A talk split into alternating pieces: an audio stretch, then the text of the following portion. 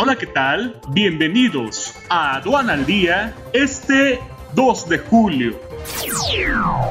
Nacional.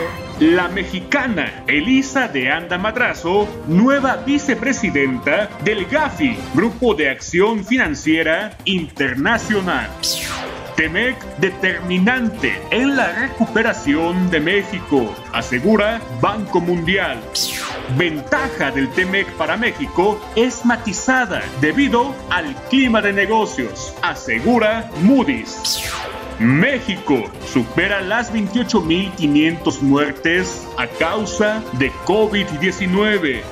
Caso de Banco FAMSA es un hecho aislado. El sector es sólido y solvente, asegura la Asociación de Bancos de México. Internacional. Congresistas hispanos de Estados Unidos piden a Donald Trump cancelar encuentro con AMLO.